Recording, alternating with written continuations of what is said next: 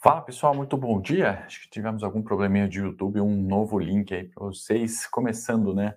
Nosso Morning Call, sejam todos muito bem-vindos. Sou Henrique Osolino, sócio analista da Levante, né? E hoje a gente tem coisas importantes para falar, né? Copo meio cheio para o lado da China, outras novidades, né? Mais sanções aí da Europa à Rússia e a questão local aí para a gente abordar alguns balanços e também é, outros temas importantes que certamente vão refletir, né, ou já estão de alguma forma no preço, né, e no comunicado do Copom da próxima quarta-feira que certamente subirá juros aqui, né? A gente vai ter uma Selic mais alta, né? Pelo menos, ao meu ver, né? Eu estimo que o Banco Central coloque ali 1,25% subindo a Selic, né? Para quem sabe 12%, né? O consenso está de 1 a 1,25, né? Poderia subir também 1%, né? Os juros, o aumento ali de menor magnitude já do que observado de 1,5% até então, né, nas últimas reuniões. Mas vamos passar aqui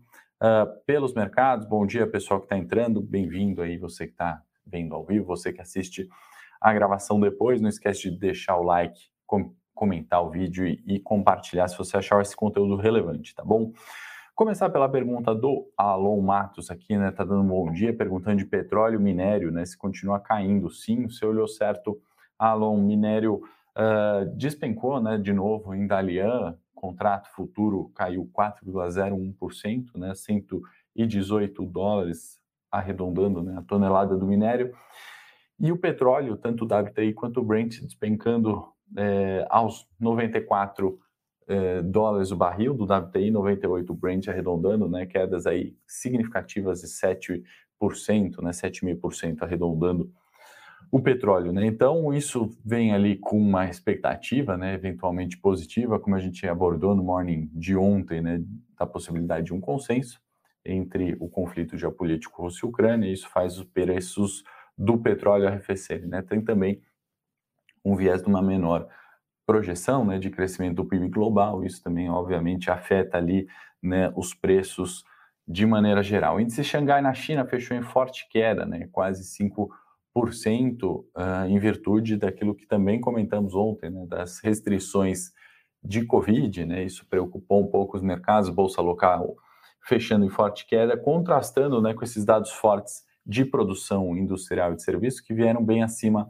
da expectativa. Né? Produção industrial cresceu 7,5% em fevereiro uh, na base anual, né? dado que a projeção era de cerca de 3,5% do consenso, e vendas no varejo também cresceram 6,7% em fevereiro na base anual. Então, dados acima do consenso, né, mostrando aí uma certa força, isso não refletiu na bolsa de Xangai, né, a preocupação com o Covid falou mais forte ali, né, por enquanto o governo chinês tomando todas as medidas necessárias ali de restrição para conter, obviamente, né, o, a disseminação do vírus, como a gente viu lá em março de 20, né, aqui no Brasil, antes ainda na China, e isso é um ponto de certa forma positivo, né? Hoje as autoridades sabem lidar melhor, né? Ou tomam medidas mais drásticas logo do início, né? Então isso acho que tira aquele risco, a preocupação dos mercados de de um novo vírus, né, ou uma nova variante, é, causar tantos problemas nas cadeias globais né, de demanda e oferta como foi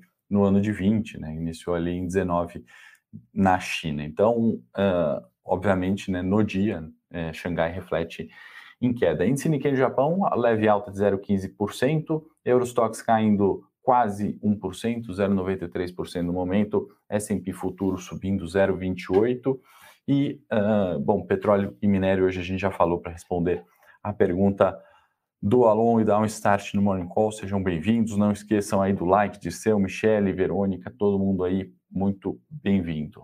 E novidades lá fora, né? Sem grandes é, novidades daquilo que a gente contou ontem, né? Novas sanções da Europa para a Rússia, né? Mas ainda há um otimismo, né? Existe esse otimismo de uma negociação Rússia e Ucrânia podendo, é, quem sabe, né, arrefecer aí as tensões de conflito, os preços de petróleo acho que reagem, né, caem, voltam a patamares mais normais, né, voltamos para casa dos 90, né, que era muito, que é muito mais próximo daquilo que visto em janeiro. Ao meu ver, não é uma tendência de baixa agora para o petróleo, para o petróleo, né? A gente renovar mínimas, acho que não é esse o ponto, é mais uma questão né, de ajuste de preços, né, de um, de um, de um choque ali de oferta uh, em virtude do conflito geopolítico, né, que a gente teve o barril do petróleo indo para 140, né, mas ainda tendência de alta, ao meu ver, certo? E aí,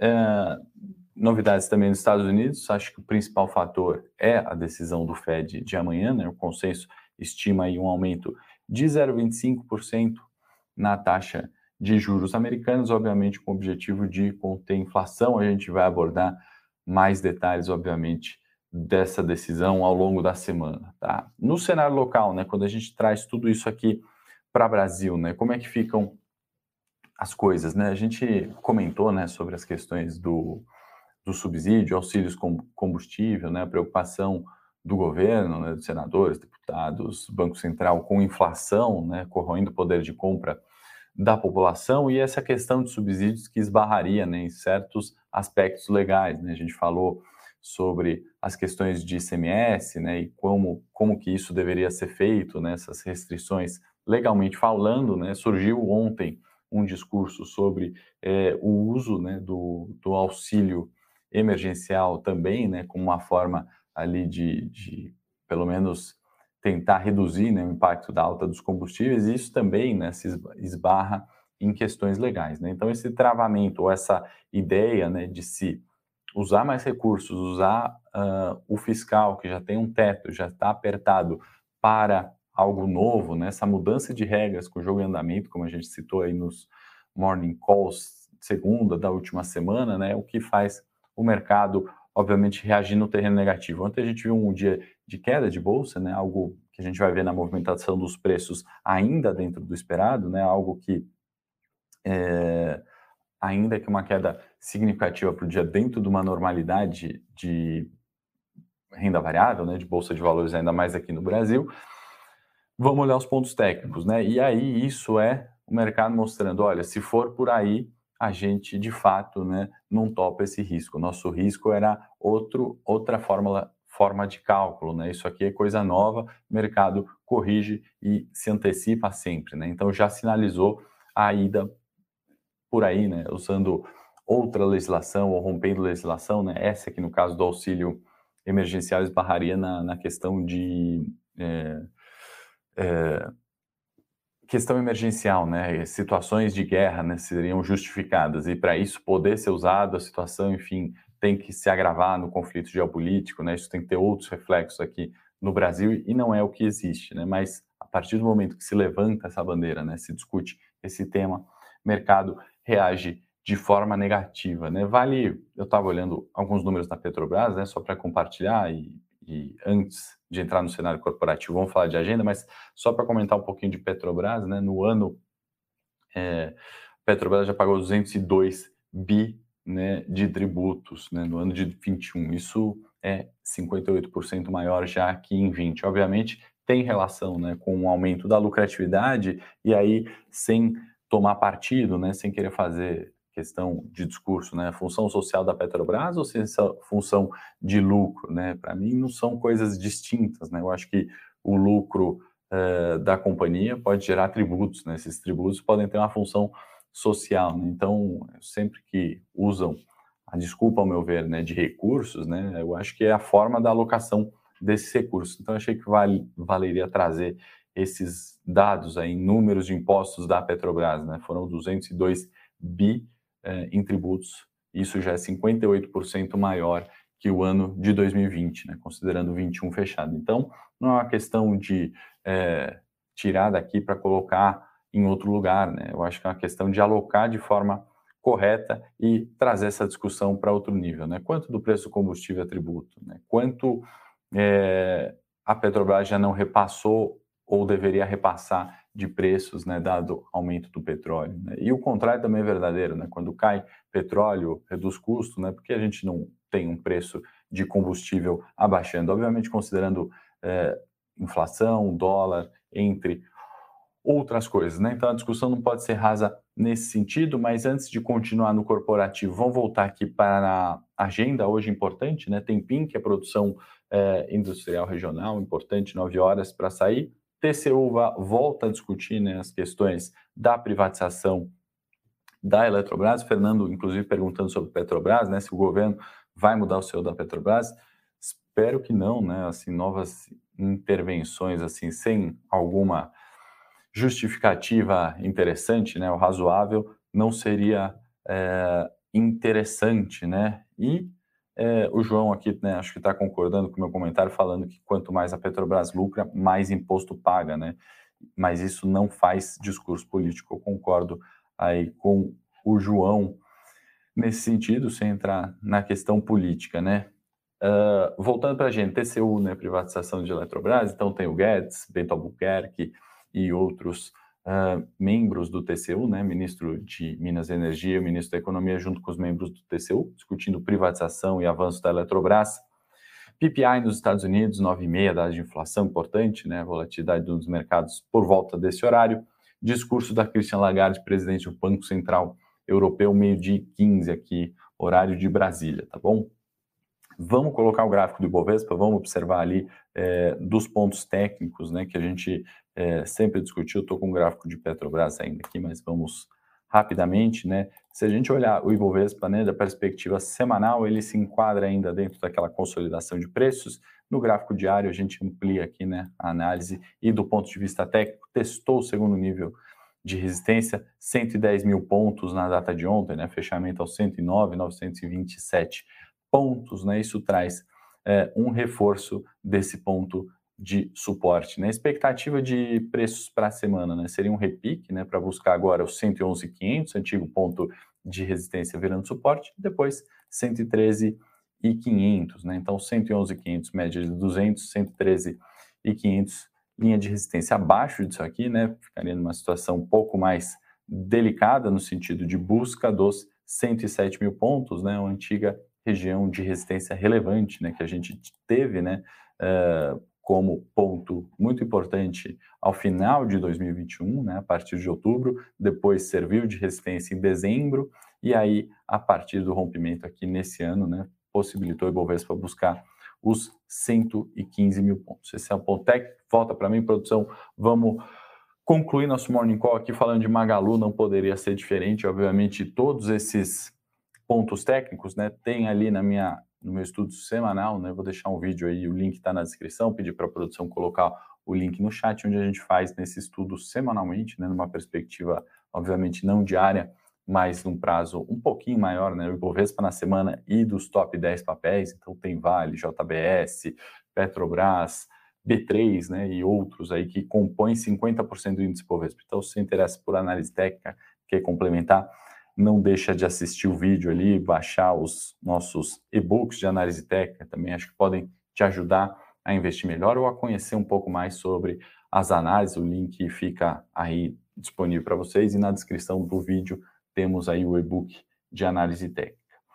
Bom, para concluir, né, com Magalu, resultado, e isso também vai no Eu Com Isso, então não esquece de curtir esse vídeo, de se inscrever lá no Eu Com Isso, a gente tem um detalhamento bastante extenso né, de resultados, Tivemos é, uma queda, né, obviamente, do lucro né, em 53% frente ao igual período né, de 2020, então acho que não é uma novidade, né, isso era de alguma forma esperado, né, ao meu ver, é, mais negativo seria o EBITDA negativo, né, isso de fato contrasta muito, né, um EBITDA ali de cerca de 7 milhões negativos versus um EBITDA positivo de 500 milhões no ano anterior, né, então, de fato, isso preocupa, né? Porque o EBITDA numa é, a geração de caixa ali da empresa, né, tem tá muito mais relacionado com o aspecto operacional, né, descontando depreciação, amortização, é, outros é, fatores, né, que não impactam ali diretamente no negócio, né, ela não está gerando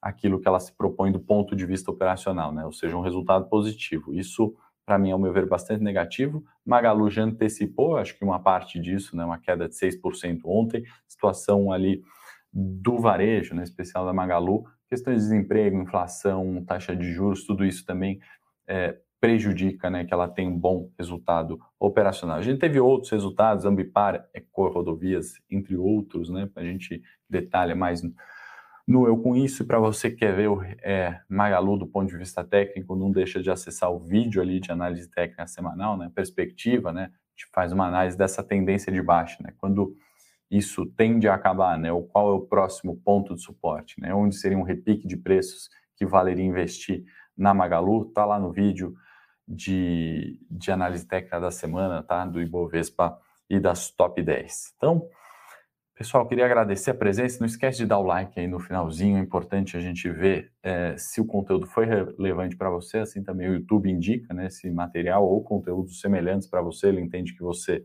gosta desse tipo de conteúdo e te recomenda primeira mão. Não se esquece de se inscrever no canal da Levante, ativar o sininho, assim sempre que a gente vai ao ar, você é sempre o primeiro a ser informado. Tá lá no seu celular, basta clicar, o próprio YouTube te envia uh, o aviso, tá bom? Então é isso que eu tinha para falar hoje. Amanhã, né? Data extremamente importante, quarta-feira de Fed de Copom. Vai ter bastante coisa para a gente falar. E na quinta, idem, né? O reflexo das decisões. Então, espero vocês, 8 e meia aqui amanhã. Grande abraço e bom dia a todos. Para saber mais sobre a Levante, siga o nosso perfil no Instagram levante.investimentos. Se inscreva no nosso canal do YouTube, Levante Investimentos. E para acompanhar as notícias do dia a dia e mais sobre a Levante, acesse nosso site levante.com.br.